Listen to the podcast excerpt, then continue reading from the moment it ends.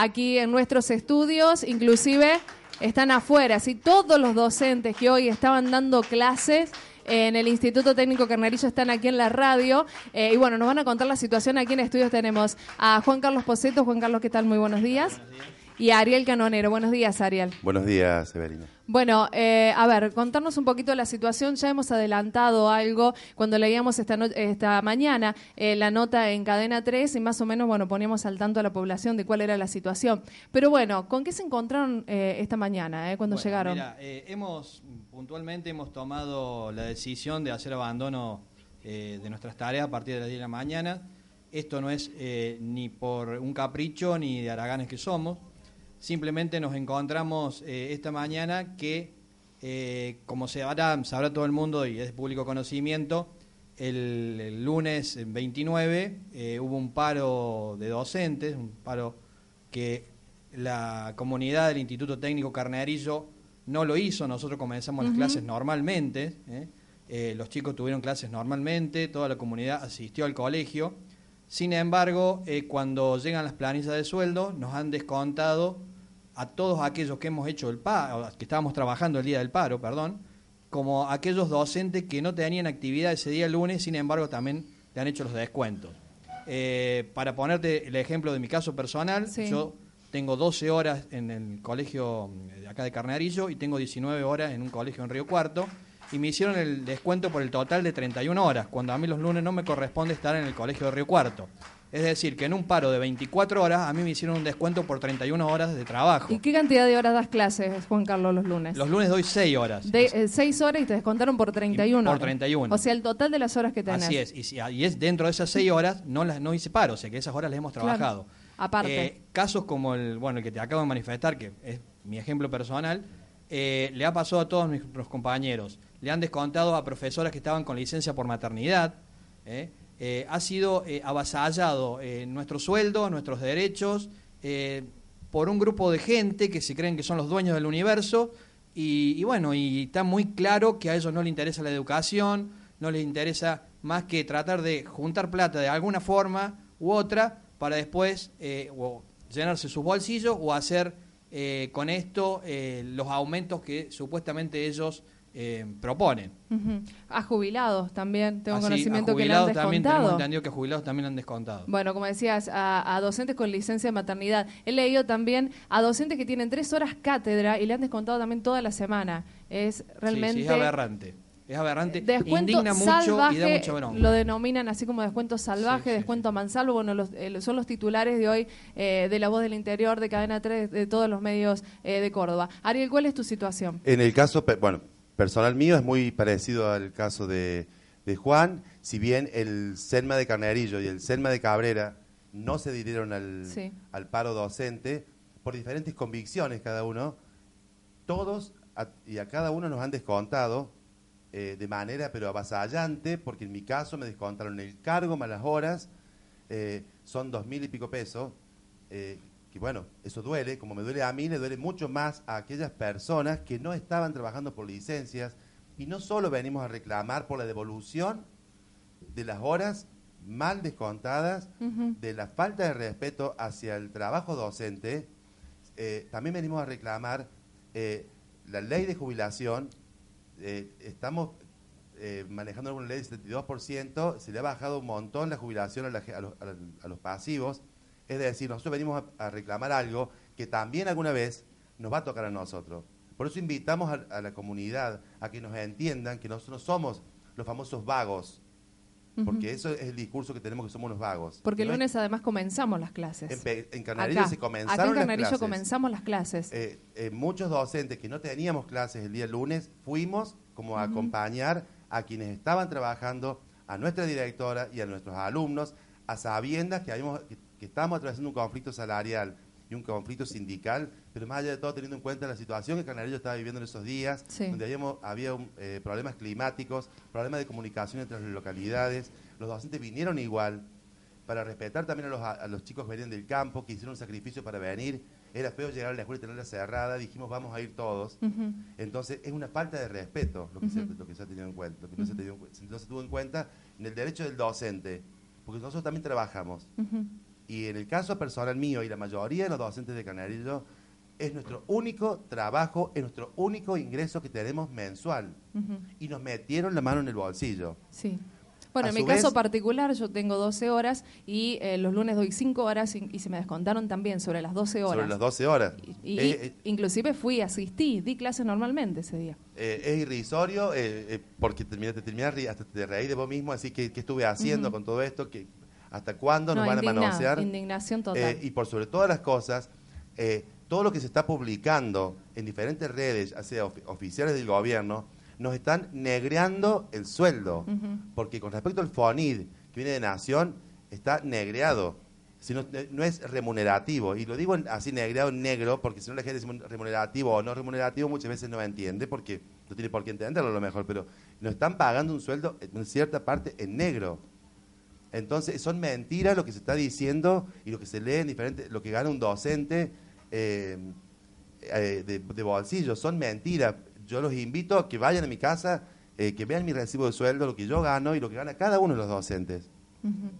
Y es doloroso, porque esto, eh, yo como yo, mis compañeros acá de Canarillo de muchas escuelas, pensábamos que íbamos a llegar a un acuerdo, porque consideramos que había comenzado un camino de la negociación. Pero anoche, de manera eh, como escondida, ayer todo el día la página del gobierno estuvo caída y anoche, a las siete y media de la tarde, se habilitó la página y ahí cuando comenzaron a entrar, eh, pudimos entrar todo a nuestro recibo de sueldo, fue, eh, fue bravo para quienes, en el caso mío, te toca dirigir una escuela, tener que escuchar a todos tus docentes reclamar por un derecho que, y tenían razón. Y no teníamos respuesta. Y el gobierno salió a decir que los directivos hemos hecho mal los papeles o que presentamos los papeles fuera de término, eh, justificando que no habían hecho el paro los docentes o sí al que había hecho. Y no fue así porque el plazo era hasta el martes a las 3 de la tarde y así lo hicimos los directivos de las instituciones. Y esta mañana se dijeron y dijeron que había sido una mala liquidación desde el gobierno, pero ya está, la liquidación está y nunca en la historia nos devolvieron un paro. Entonces acá pedimos, mejoren las escuelas, mejoren la calidad educativa, que se vuelva a restaurar igualdad de calidad educativa, porque se ha despedido a toda la gente. Eh, Hoy realmente estamos, eh, más allá de enojados, estamos dolidos y muy tristes por lo que está, está sucediendo. Sí, es cierto. Eh, sí, sí no, quería aclarar también algunos puntos. Eh, para que la gente sepa, no es real, no es real la propuesta que el gobierno está haciendo llegar a los medios. Que ¿La nueva propuesta? Sobre un 33%. No es real. Apenas si llegaría a un 25% y en dos tramos. ¿sí? Significan para que la gente tenga más o menos noción eh, sobre un, eh, un, profe que da 30 horas eh, semanales, que más o menos la mayoría de los profes, sería un aumento de, de 1.500 a lo mejor ahora en, en febrero y mil, que no llegaría a 1.500 en, en, julio. ¿sí? Es totalmente irrisorio. además, otra cosa también, los recibos de sueldo digitales que pudimos verificar ayer estaban liquidados el 25 de febrero. O sea que ya la fecha del descuento de los paros estaba hecha el 25 de febrero, cuando el paro tenía fecha el 29. ¿sí? Ajá. Eh, ah, no, me había percatado. Sí, sí, están liquidadas el 25 de febrero.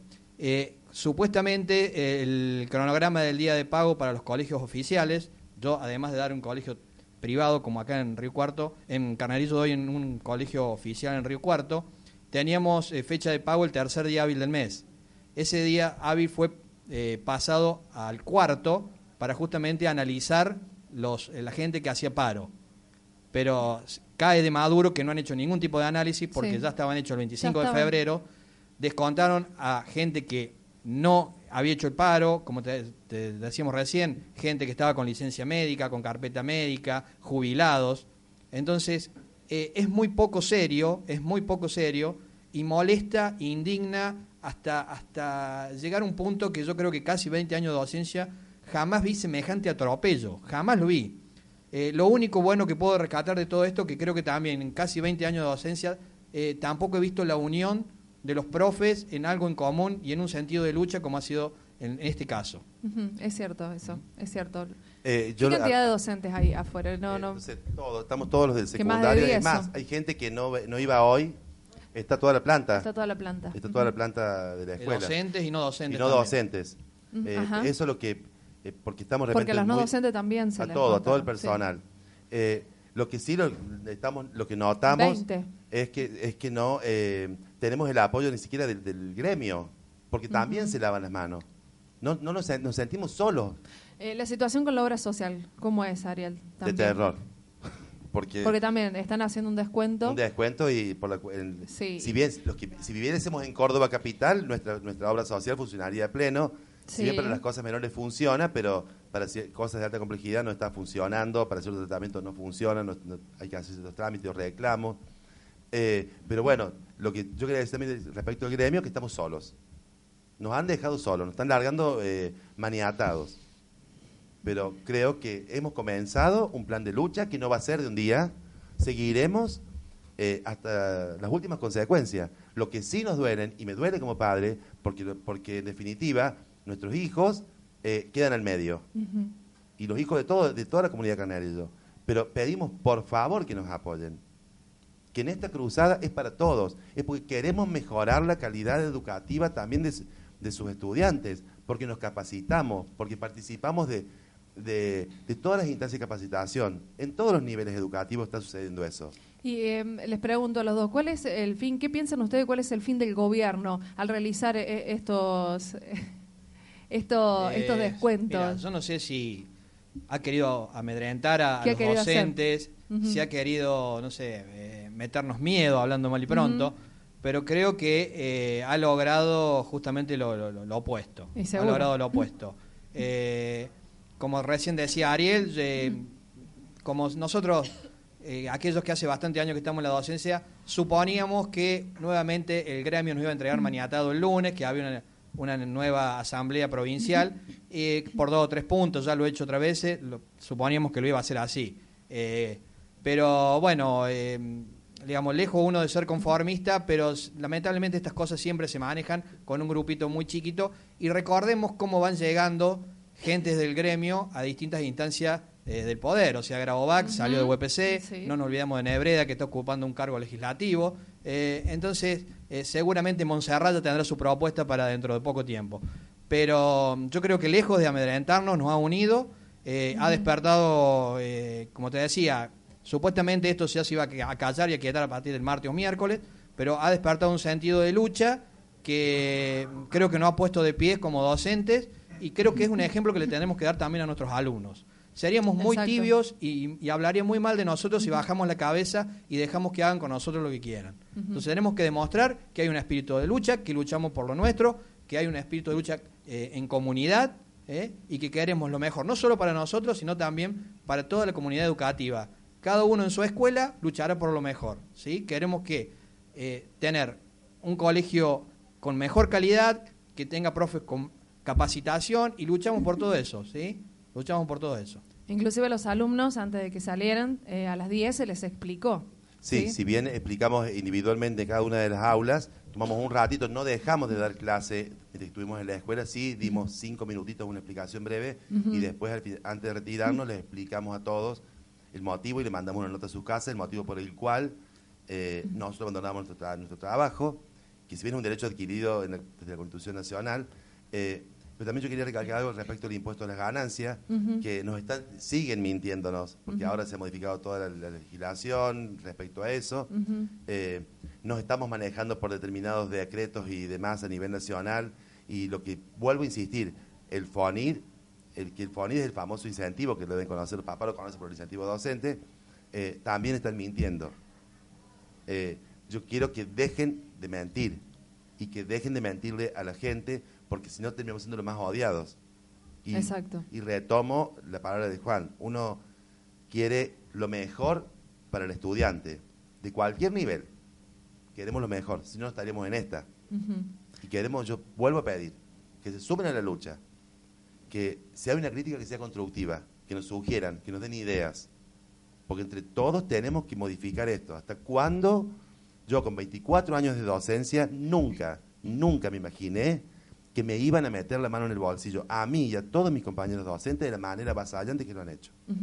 Bueno, en estos momentos, bueno, ahora por la mañana eh, los docentes se, se, van a estar dirigiendo al panal, ¿sí? Para, eh, para reclamar justamente estos descuentos de los que están hablando. Y bueno, desde aquí, desde Carnerillo, de esta manera se está sumando, ¿sí? haciendo, bueno, justamente expresando lo que están expresando a través del medio, los compañeros también que están aquí afuera de la radio. perdón, Evelina, sí. nos hubiese gustado que se hubiesen sumado otros docentes de otros centros educativos, pero vuelvo a repetir, cada uno tiene su impronta, tiene su, su pensamiento y lo respetamos y también valoramos lo que ellos...